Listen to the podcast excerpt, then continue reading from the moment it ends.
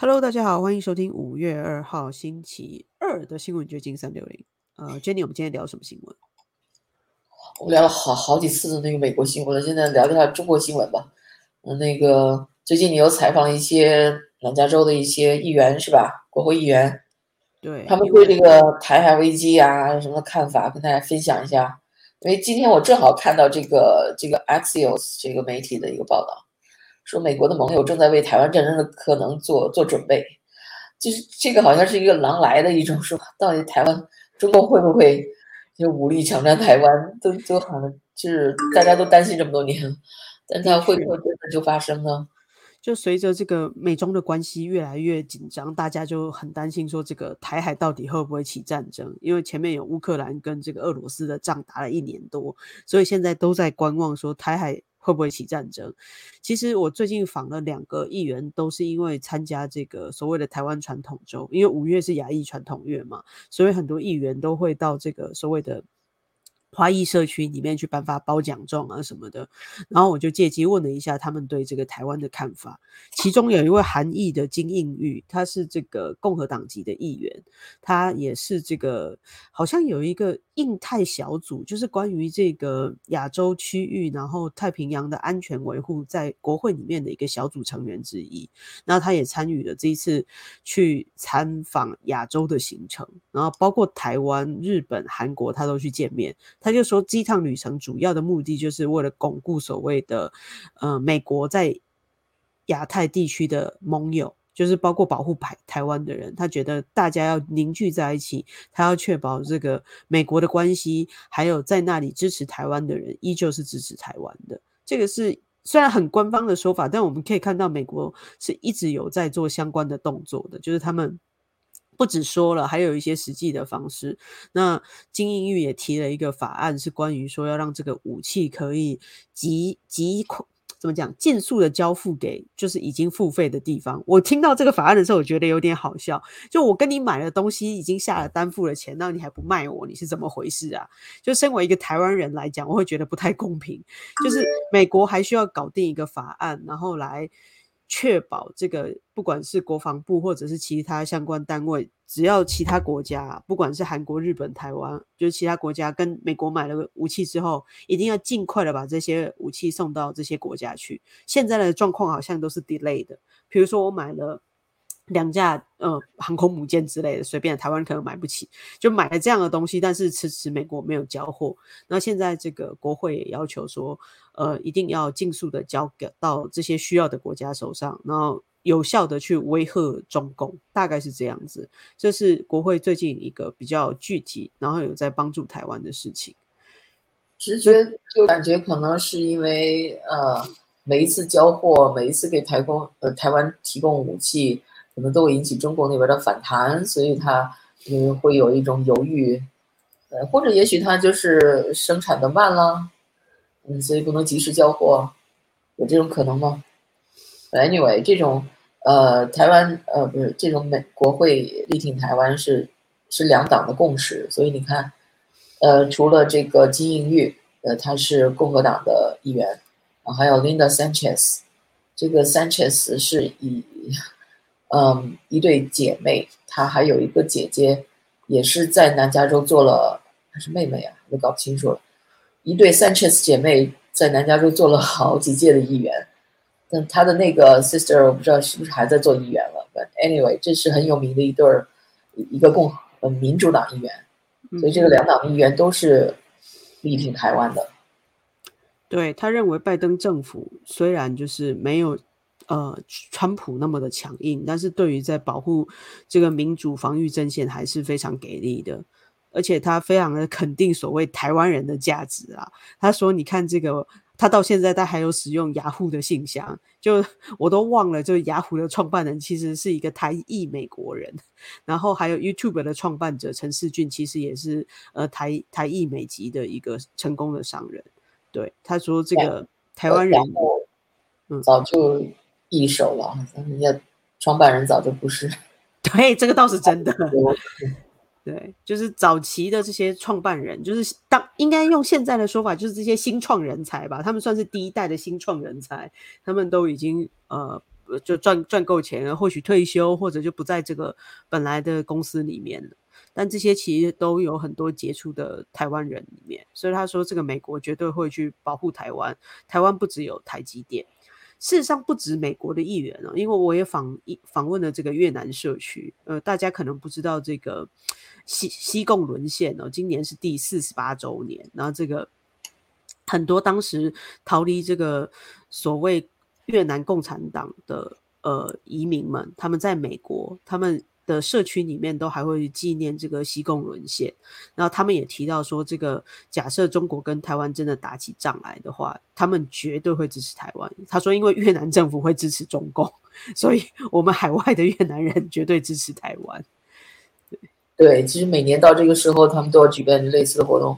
往年还有很多呃共和党人呃想竞选加州的一些。如州长啊，什么总检察长这些职位的一些共和党共和党人会到越南人的集会上去，呃，发言啊什么的，接受媒体报道啊。那现在经过这么些年以后，发现这共和党人在加州真的是很难出头，所以好像大家也有点放弃了。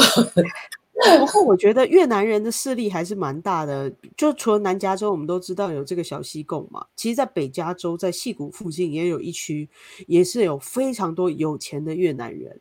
就是我听朋友讲，他们说就是在北加戏谷那一区有一个很有钱的小城市，然后当初都是乐色山，所以被美军运来的越南难民就被送到那个乐色山去，结果那个乐色山现在就变成黄金谷了，就是变得地价最贵，然后全加州最贵的城镇，那那里全部都是越南裔的移民。是啊，南加州是在越南以外海外最大的越南裔社区。其实其中大部分也都是华裔吧，说越南裔，长得只要是像华人的，基本都是华裔。在你追踪一下的祖上，对，可能几代前都有从呃中国那边移来的祖先这样子。所以他们经过了那个共产党的那个统治，那个残暴的占领，所以他们是非常。对中共是有非常深刻的这种教训和认识的，他们不不是容易很容易被轻易被腐化的那那一个社区。的确有很少可以看到这么坚定反对中国共产党的一个小社团这样子。他们因为有很多人真的是逃奔怒海，必须要躲过这个枪林弹雨，然后还要漂漂漂洋过海来到美国，就是都有一些很精彩的奋斗故事。对，然后最近那个菲律宾的总统夫妇也跑到白宫来拜访，不知道是什么契机，还是以前就约好了。这个小马克思，这让我想起了我看到的一个纪录片，这个纪录片也是最近几年拍的，讲的是那个呃伊梅尔达马克思，是以他的围绕他来呃来讲他们这个马克思家族统治这个菲律宾的这个历史吧。伊米尔达都九十多岁了，看上去跟还还挺硬朗的，至少在当中，他没有整个皮就整个皱掉或者饶太隆中，他给人的感觉就是不会像就是年纪这么大的样子。对，Net Netflix 我记得 Netflix 上的一个纪录片，当时看的挺震惊的哎。伊伊米尔达还蛮自豪，至今他还蛮自豪当年他的那个在国际政治上起到的一个角色。他说。他说：“像无论是美国的什么啊总统啊，还是像毛老毛这样的，他真成为毛主席这样，他都可以 跟人家就是谈笑风生啊，就是人家都对他很好啊。他觉得他这种女性的啊斡旋能力，他为此而自豪。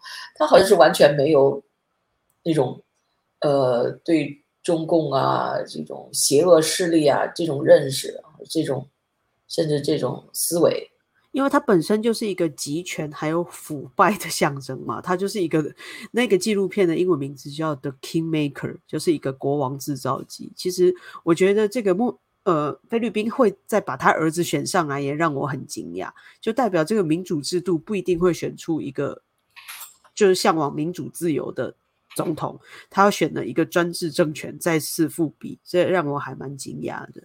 对这个。纪录片的中文名字也挺好的，叫《大权在后》，皇后的后，就是在讲这个伊美黛的故事。她不仅是第一夫人，而且就是她的家族是有非常多钱的，她一个人有三千多双鞋子，对，是一个独裁者的象征。对，当年他和马克思失势的时候，逃亡的时候，他那个他宅子里那些几千双的鞋成了一大新闻。那时候我们还很小，在中国大陆的时候，都都知道这个新闻，所以多么轰动嘛！你想想当年，对，菲律宾这么贫穷的国家，结果他的这个总统夫人是过得如此奢华的生活。对他是不是好像还有跟毛泽东跳过舞，还是？就是有对，好像是对，就是好像是一个反正蛮有交际手腕的女性。他在纪录片里面有一句话常常被大家引用，他说：“就是我到贫民窟要穿的光鲜亮丽，是因为穷人总是要在黑暗中寻找星星。他觉得他自己就是穷人中的星星，他要给那些穷人一点光，很难想象吧？就是说。”嗯，他们他的思维和我们普通人思维不一样。他觉得他做什么事情都有理由。那哪怕他从那个我们外人一看，你显然就是想过奢华的生活嘛，呃，去压榨民脂民膏嘛。但是他总有理由给自己圆谎。他就觉得我这样美美的，呃，反而是就像你说的，给人民以希望啊，或者是给菲律宾人增光啊，whatever，这个是。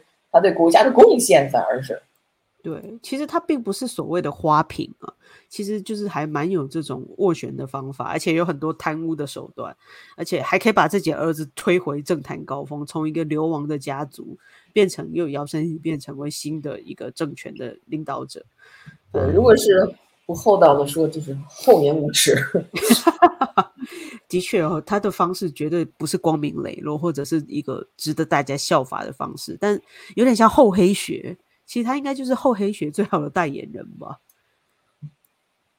啊，他他的残暴，他的奢华都被他，呃，你要从从他的嘴里讲出来，没有，都都是有理由的了，反正，嗯，呃呃，就讲讲。讲走题了啊！我们是本来是说他儿子来访问这个白宫，然后这个拜登呢也表示要对菲律宾的防御承诺牢不可破。就是拜登，我不知道他的诺言有有有多大的呃价值吧？反正他他以前也曾经承诺过一定要保卫台湾啊之类这些的，但我不知道是是他。嗯，就是已经是老糊涂了呢，随便就乱说呢，还是他嗯真的有根据？我觉得应该应该是就是向中共表示出一点态度吧，因为我刚才摄取了一下这个，在访问美国之前，菲律宾有一艘小船在那个海南海海域吧，这。跟中国的海警发生了冲撞，是遇到了菲律宾的巡逻舰，险些擦撞，就差一点要擦枪走火。其实中共的那个不管是飞机或军舰，在南海上都是非常的流氓的，就随便的到你家门口绕一圈，随便的去撞撞入你的领域，就是那其实已经到了挑衅了，你随时都可以出兵打他。但就是因为比如说菲律宾跟台湾都很小嘛，不会随便去引发战火嘛。就流氓在你家门口叫一叫，你也只好忍忍了。可是，可能美国必须要表态说，如果你真的擦枪走火，那美国是会保护菲律宾或者保护台湾了。是这个南海的局势和呃台湾海峡，其实现在好像给人一种千钧一发的那种感觉。我我不知道，呃，所以是不是因此而这些美国的盟友都纷纷表态，我们准备好了呢？我们真的准备好了吗？其实美国好像已经做了很多次台海开战之后会发生什么事的那种军事沙盘演练，就其实大家都在想着会不会打仗，但是也有一种说法是，看到俄罗斯跟那个呃乌克兰打那么久，中国是不会贸然的。启动战争的，因为他可能无法忍受国际的制裁，或者是他不愿意自己在国内已经就是焦头烂额的时候再去增加更多的呃经费在军事支出吧。我觉得最重要的原因还是中国经济应该已经是外强中干，他打不起吧，而且也受不了国际制裁。对，外国特别是在美国这些呃保守派的人士啊，有时候把中共的威胁看得太强大了。其实中共没有那么强大，他的军事力量也没有那么强大。那最近好像又有一个神秘的气球飘过来。嗯，没有说是中共的气球，但是也好像是一个 spy 的这种，也是一个间谍气球。嗯，但我觉得美国政府或者是相关的情治单位，好像对于中共这种间谍气球或者是潜在的各种试探，不是那么的怎么讲啊？严打，就是他是睁一只眼闭一只眼的态度，他不是就是宁可错杀一个一万也不愿意放过一个的态度。他觉得有就有吧，反正 我也杀不完也抓不光，所以就让他们呈现着有我知道在哪里，但我不抓你，我还可以去观察他们的动向。好像美国政府的态度是这样，他并不是赶尽杀绝，而是反而留了几个所谓的间谍或者是相关的东西作为参考。他们才可以知道中共想干嘛，中共正在干嘛。嗯，呃，可能没到出手的时候吧。对，还是时机问题。其实两边真的打起来，那就是第三次世界大战了。其实现在有点像后冷战时代，就是两方阵营，只是以前共产主义的阵营老大是苏联，现在变成中共。对啊。呃，但是现在问题是，现在这个世界比以前，呃，互相之间那种 intertwine 那种程度要比以前要强得多了。以前中共呃可以闭关自守，或者是你可以孤立他，现在哪一个国家也没有办法孤立在这个世界上生存。的确哦，就是像中国这样子大的土地，或许它可以自给自足，但。想想其实也很难，就是这是一个互联网交织的时代啊，这么多的事情，不管是国际贸易，或者是资源共享、人力分配，其实远距离工作等等等等，让每个人的关系都变得非常的近，这是一个很很难以去像以前这样子切开分开一道墙就老死不相往来的状态，不太可能。对，特别是经济啊、金融啊。你说一个国家出现了危机，就像二零零八年美国的那个次贷危机，呃，影响全世界都出现了这种呃衰退，经济衰退。那现在这个，呃，昨天是 First Republic Bank 第一什么共和银行被那个呃 Chase 就是 Chase 的摩根大通嘛收购了，呃，但是那个收购以后。这个股价还是大跌，就是说明人们对银行系统的信心还是在降低。所以，我看到这么一个视频，这个是一个硅谷的企业家吧？我们以前也也播过他的视频，他好像最近的自媒体做的挺好，发表了一些意见，大家还挺关注。他就说这个这个 Fed 就是美联储啊，不应该再连续升息了，应该缓一缓。呃，否则的话，呃，只能是加速这个银行的危机，银行的那个崩溃。看看他说的有道理。I think the next shoe to drop in this. Do they know what they're doing, and how could they do a better job? No, I don't think they know what they're doing. They clearly reacted way too late to the inflation. We've talked about this before. We had that surprise inflation print in the summer of 2021, 5.1%. They said it was transitory. They didn't react until November. They continued QE for another six months, and they suddenly got hawkish in November of 2021. 所以他就是说，呃，这个拜登政府对 inflation 通货膨胀的反应太慢了。以前在呃二零二一年时候，他一直在说这是 transitory，这是暂时的，不是永久的那个通货膨胀。其实很明显，这个不会是暂时的，这个。 供应链危机、疫情什么什么种种的迹象都表明，这不会是一个暂时的现象。但他就这么坚持着嘴硬，然后不去行动，然后等到他们开始行动的时候，又一下子就是急转直下，就是一下子在提升息的时候又又升得很猛，结果造成了前一阵那个硅谷银行，它的倒闭不是也也是就是因为升息，一下子它的那些嗯一些债券都都贬值了，它就抛售啊，结果就出现了那个就一下子就破产了。 they didn't even start the first rate increase until March of 2022. So they were really asleep at the wheel and late to react to the inflation by about nine months. Now I think they're potentially making the opposite decision, which is they are late to recognize what distress the economy is under right now. And Powell had there there was three choices they could have made at this meeting. They could have raised rates, which is what they did. They could have cut rates, which they didn't, or they could have done nothing, basically held pat.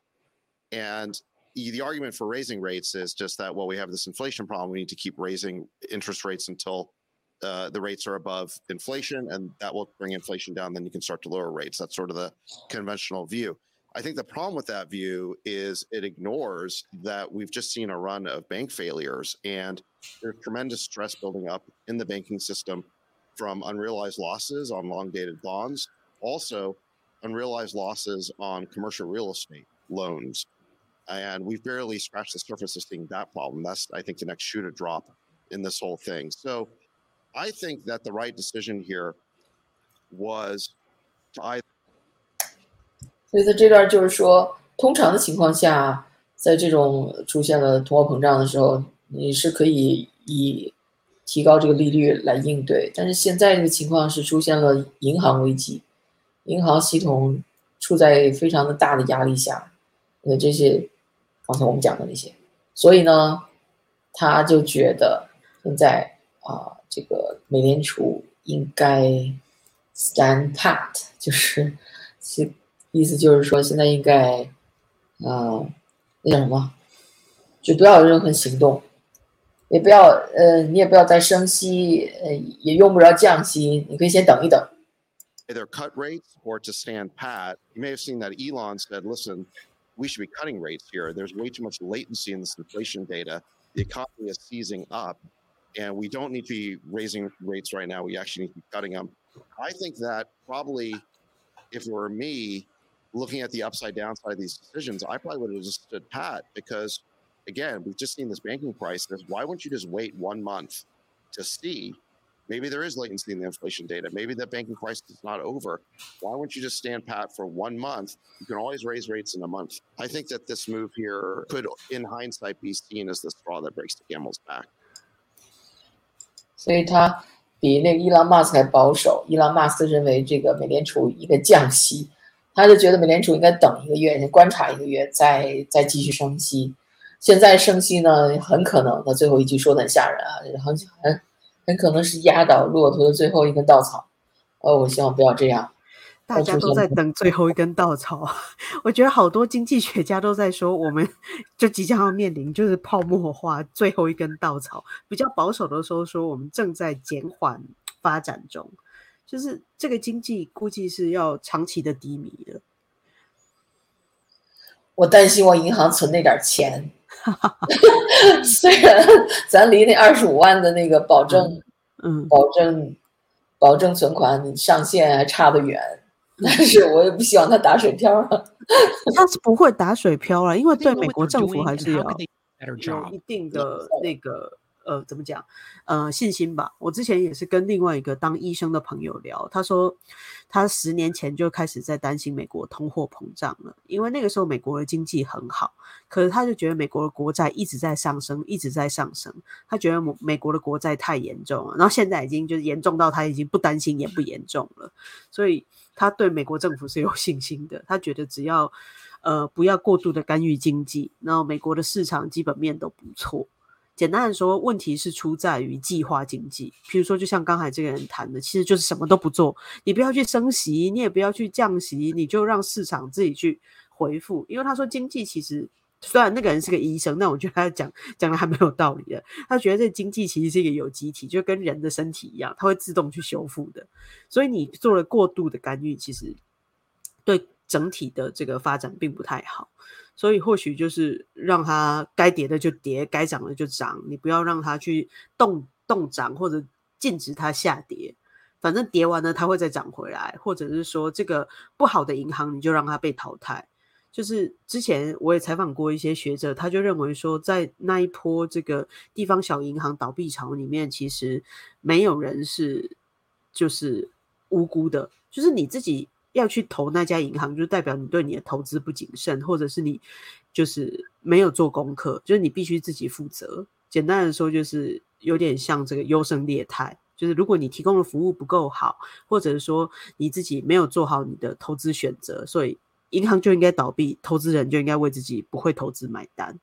这个比较像资本主义的运作逻辑。就是问题就是现在哪一个国家也没有纯粹的资本主义了，其实都是有一定程度的垄断，有一定程度的很大一定程度的，包括西方国家，就是政府的干预，还有一些寡头啊、经济一些金融大佬啊，或者是大财团呐、大公司啊。所以它已经不是那种，呃，天然的资本主义了，就不，中共啊，绝对就是他尽管他口口声声搞那个什么市场经济，那实际上它还是寡头政治嘛，还是寡头经济嘛。呃，西方也有这种大公司的垄断，所以这是问题，这就是为什么现在的社会变得这么复杂。的确。就是过去的理论，在我们现在可能都需要修正，或者是不再适用。因为刚才讲的都是很美好的理论，那你放在我们的现在生活里面，不一定套得进去。所以要想返璞归真嘛，我看到这个帖子，我觉得很有意思。因为现在美国人也开始养鸡，鸡蛋飙升到那么好啊，七八块钱、十块一盒，所以很多人都开始养鸡。这个是嗯。最近蛋价又便宜了，现在一打鸡蛋剩一块钱了。哦，那是那个是促销吧？现在的确正在回落，已经我看了好多地方已经是基本恢复以前的那个四五块钱的那个可以接受的价格吧。对，而且有些反正还是挺贵的，反正还是比以前贵。呃，但是贵不贵，它这个是会变化的，暂时的现象，它可能又 inflation 一一起，它可能又变贵了。或者哪儿有什么积温呢？它又又变贵了，嗯，但是总的趋势来说，为什么现在美国人都开始兴起来？以前美国人养草坪，现在也开始养养养鸡养菜了呢？那那是潜意识中还是对这个这个社会这个危机呃的一种预防吧？对你刚才这个照片上这个 农家乐的人。他是陈立夫哎，对，是台湾的教育部长，曾经的教育部长，前教育部长。我觉得历史永远是重复的。你看，他虽然是普林斯大学、普林斯普林斯顿大学，那可是爱因斯坦待的大学啊，是那个的客座教授，嗯呃，然后又是，呃，与此同时还有个养鸡场。打理鸡鸡场制作皮蛋、咸蛋、豆腐乳、粽子，为唐人街中餐馆供货。他是闲，这是他的主业嘛？他闲时他才担任人家那个大学的客座教授。他这种人生境界真是无忧无辱长乐，怪不得他能活到一百零一岁。对，但是在我们中国大陆的课本中，他这个陈立夫这个四大家族可是呃欺压在。呃，老百姓身上的那几座大山之一啊，包括那个蒋蒋介石，那个蒋蒋氏也是个家族吧，四大家族之一吧，嗯嗯，算不算？反正都是坏人。呃，在我们那个就欺压民脂民膏、欺压老百姓的那种既得利益者，权贵阶层。对对对，你能想起来他？你能想得到当时如果有人告诉我他在美国养鸡，我简直不敢相信。不过我觉得他穿西装打领带养鸡这个有点奇怪，因为我外公也养鸡啊，他不太可能，我就是养鸡你不会为了拍照吗？拍照吧，那时候照相术不是那么普及的，可能他照一次相还不那么容易，他他得 dress up 来照相，好吧？因为我想说你穿着西装打着领带给我养鸡，对，因为有鸡的地方味道都不会太好，然后你就就就最好是短裤、短袖，赶快弄完了就走。对，我每次去菜园对，呃做起来不容易，那个鸡的味道是不太好，嗯，要给它做窝，还要保持清洁，我觉得很容易就更更不好，还容易生病。对，因为你你养多了就真的很麻烦，就光那些鸡粪啊，你要处理就很累了。对，当然如果你种菜，它也是天然的化肥啦，就看你到底要怎么去布置你家后院呢。我最后给大家讲一个很有趣的，有点是脑洞大开是那种新闻。这个这个是，我的对，突然想不起这个演员的名字，他是那个演员。Nicolas Cage，呀呀呀，尼克拉斯凯奇。然后他在一次在晚间秀啊，这个 cover 或呃不是这这个呃 the late night 呃 the late show with Stephen Colbert，在这个晚间秀上，他说了这么一段奇奇怪的那个话，就是我们每个人都有儿时的记忆吧。你最早的记忆是什么时候？我最早的记忆也就回到四五岁，差不多，大概就三四岁，顶多这样就差不多了。但是他能回复到他在母亲的子宫里的记忆。就酷哦，说不定前世的记忆他都有。所以我把这个当成 you, should have. That's, it. That man right there, you know that. That's the star of Renfield, Nicholas Cage, and and. Nicholas, it was it was lovely to have you on the show recently, and I had a great time on that night. And thank you for coming back. Absolutely. This evening. Um, and and the reason I really wanted to have you back is that um, I always wanted to interview you, but it's even like a 15, 16 minute interview. It's hard to get to know somebody in that length of time. And so, what we have done here at the Late Show is that we had our data engineers crunch some numbers with, the help of an AI system. They've created something called the Colbert Questionnaire, which is.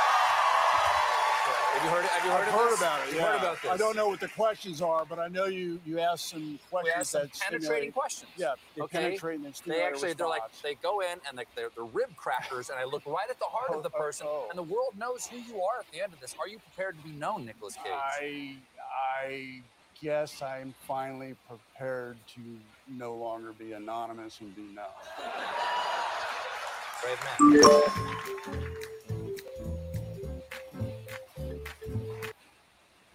如果他用大数据来产生问题的话，那以后这记者，呃这不是其实就是 AI 吗？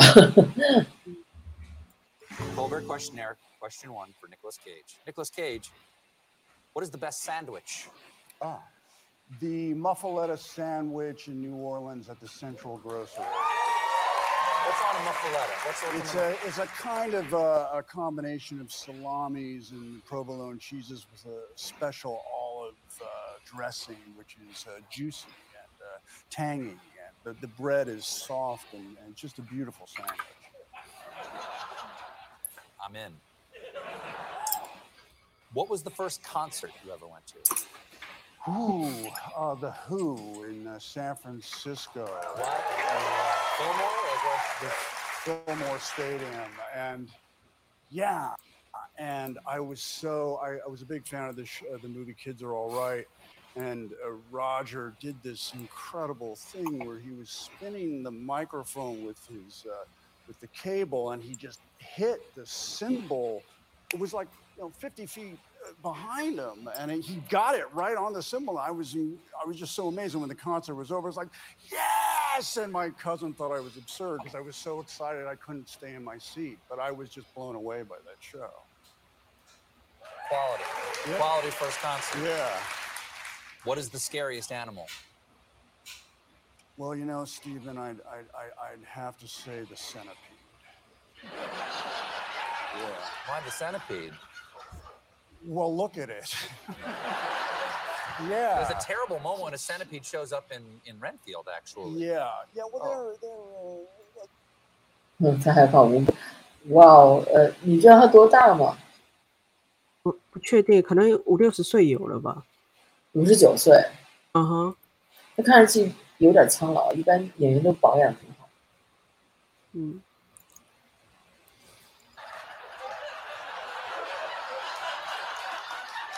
apples or oranges? Oh, oranges. Oh, yeah, oranges. When you consider the orange family, tangerines, don't even get me started about the Tangello. I mean, I wouldn't dare. Yeah. I wouldn't dare. We don't have all night. Yeah. Have you ever asked someone for their autograph? uh, yeah. May I ask who? Uh, Pete Townsend. Wow. Did you get it? No. Well, I Oh. wasn't in person. I sent him a picture. I said, "Would you sign this?" I never. and Maybe he did sign it, but I never. I never came back. and Pete? no. Pete, if you're watching, 我都是些很无聊的问题，但是在无聊的问题中有一个出彩的问题。嗯，等一下啊，不知道什么时候才能上场这个问题。 what do you think happens when we die? Oh wow. Well, nobody really knows. I don't know. I mean, I think you know, they say that electricity is forever, eternal. That the spark keeps going. I'd like to think whatever spark is animating our bodies, once the body uh, passes on, that the spark continues to go. But whether or not that electricity has consciousness or not, who could really say? 他其实还是愿意相信有鬼存在。嗯，Favorite action movie? Favorite action. You can be one of yours. No, no, I would have to go with Bruce Lee, Enter the Dragon.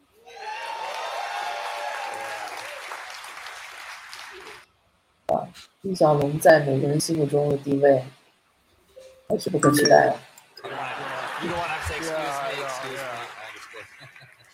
Favorite smell? Night blooming jasmine. Least favorite smell? My wife's pet Pomeranian's uh, crap.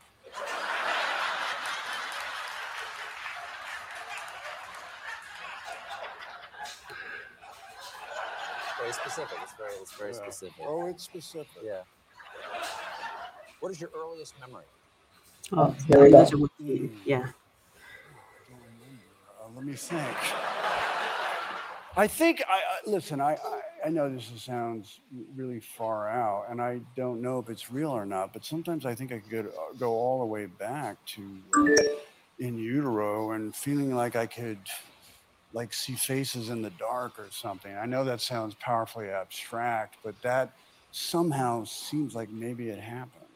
Do these faces in the dark were other people in there with you, or were these things that your your your uh, uh, prenatal mind was conjuring? now that I'm no longer in utero, I would have to imagine it was perhaps vocal um, vibrations resonating through uh, to, to me in that state. That's going way back, so I don't, I, I don't know, but Okay. that comes to mind. Right? No, I buy it. I buy it. I do. You're Nick Cage. Sure. Who am I to say you don't remember being in utero? I don't even know if I remember being in utero, but that has that thought has crossed my mind. Okay. Cats or dogs? 所以他也不能肯定，但是他感觉好像他就是在嗯子宫里的记忆，看到一些在一片黑暗中看到一些人脸。Oh my god！ 我不确定婴儿就是胚胎几岁才开始眼睛长出来有视觉哦。就是如果他是在那个母亲的子宫里面，他可以看到外面有人脸，那大概是几个月的大的婴儿了。对对啊，但是后来他说的一些话也挺引人深思的，呃，也不是说引人不至于引人深思，就是也能够让你对这个人感到有一点，嗯，好奇，呀、太他就说，呃，他说他在小的时候就认为他是一个 alien，是一个外星人，然后那个他需要他爸爸一直就是，呃，告诉他啊，My father told me he felt like he had to introduce himself to me because I was such an alien。就他就他觉得自己是这样一个外星人，跟这个世界格格不入，以至于他爸爸不得不把自己介绍给他，让他知道我就是你爸爸，他才能够相信。哦 OK，这是我的父母，我我是这个世界的一个人。我我觉得这种感觉，我不知道你有没有。我我以前也曾经有有过这种感觉，就是，嗯，在很小很小的时候，应该在七岁以前，有的时候在家里，虽然父母在我的身边，但是我忽然有一种 out of body 的，就是这种是，呃，一种非常暂时的那种感觉，就一下子觉得自己好像不属于这个世界。但是我也没觉得我是 A B，我只是觉得这好像不是我的家。就是我不知道，因为如果你说用这种心理学分析，可能会是说哦，可能你感到孤独啦，或者你没有归属感呐、所以你会觉得自己是外你是我，星人。你才四五岁的小孩儿哎，你没有那那么多的想法，你 No, 对这 no, 个界 no, 还.没有概念，你还没有什么呃孤独感的这种这种还没有形成这个观念呢。我我的意思是说，用心理学家的那个分析啊，你知道心理学家会从婴儿的时候就观察嘛，比如说你会有所谓的刚预期啊、口预期啊，你有镜像阶段啊，他从婴儿时期他就开始观察你在人，你不要觉得婴儿他没有感受或者他没有孤独感，他还是会有的，他会厌恶自己，他看到镜子里的那个像，他不知道那是自己，因为他没产生自己，他会有一个厌恶，然后认识自己的过程等等。所以我只是引用可能心理学家他们曾经有过的讨论。但我觉得尼可拉斯凯奇这个有点有趣呀。对，你看他他的他能成成这么有名的演员啊，能在这个人类的社会，呃这么七十亿人中，呃，至少在美国他也是家喻户晓的吧，是，也是有来头的吧。但是嗯，就就你刚才说的，我我只能说，这些所谓的心理学家，这些所谓的科学家，他们就善于把，呃，miracle 形容成一个非常平庸的事情，有道理，因为的生活变得非常平庸。他会把神秘事件、有趣的事件变得合理化，或者是高，就是高深，但它是高深的学术理论，但很平庸，我不否认。对，OK，不过因为嗯，好，我们就聊哦到这吧。尼可拉，我是说尼可拉斯凯奇一直给人一种疯疯癫癫的感觉。他虽然就是一个很不错、很有演技的演员，但他演的很多大烂戏。他有的时候演技非常好，但有时候为了赚钱，他什么乱七八糟的哦，戏，他演技肯定是有的。他那个他，特别是他刚入道的时候，有些片子你会觉得啊，这个真是一个 free spirit，就是他非常的那个放得开，没有任何羁绊的那种性格。我记得我刚开始看他的片子的时候，忘了那部什么片子了，但是当时我就想，啊，这个演员他虽然长得不是很帅，但是怎么这么吸引人？对，就是这样，可是后来演那些大烂戏。啊，那呀是他也是被迫吧，因为他嗯背负了好多的债务，他自己也呃也回忆过，当年他欠了多少债啊，上百万的债吧，他就不得不接一些烂债，要不然他这么沧桑。对，但他还是一个非常有故事的人，不管他到底有没有这个子宫里的记忆，很遥远的，或者是就是我们不知道的某某某种神秘接触呀。嗯 Yeah，OK，那我们今天就聊到这，好的，拜拜。拜拜。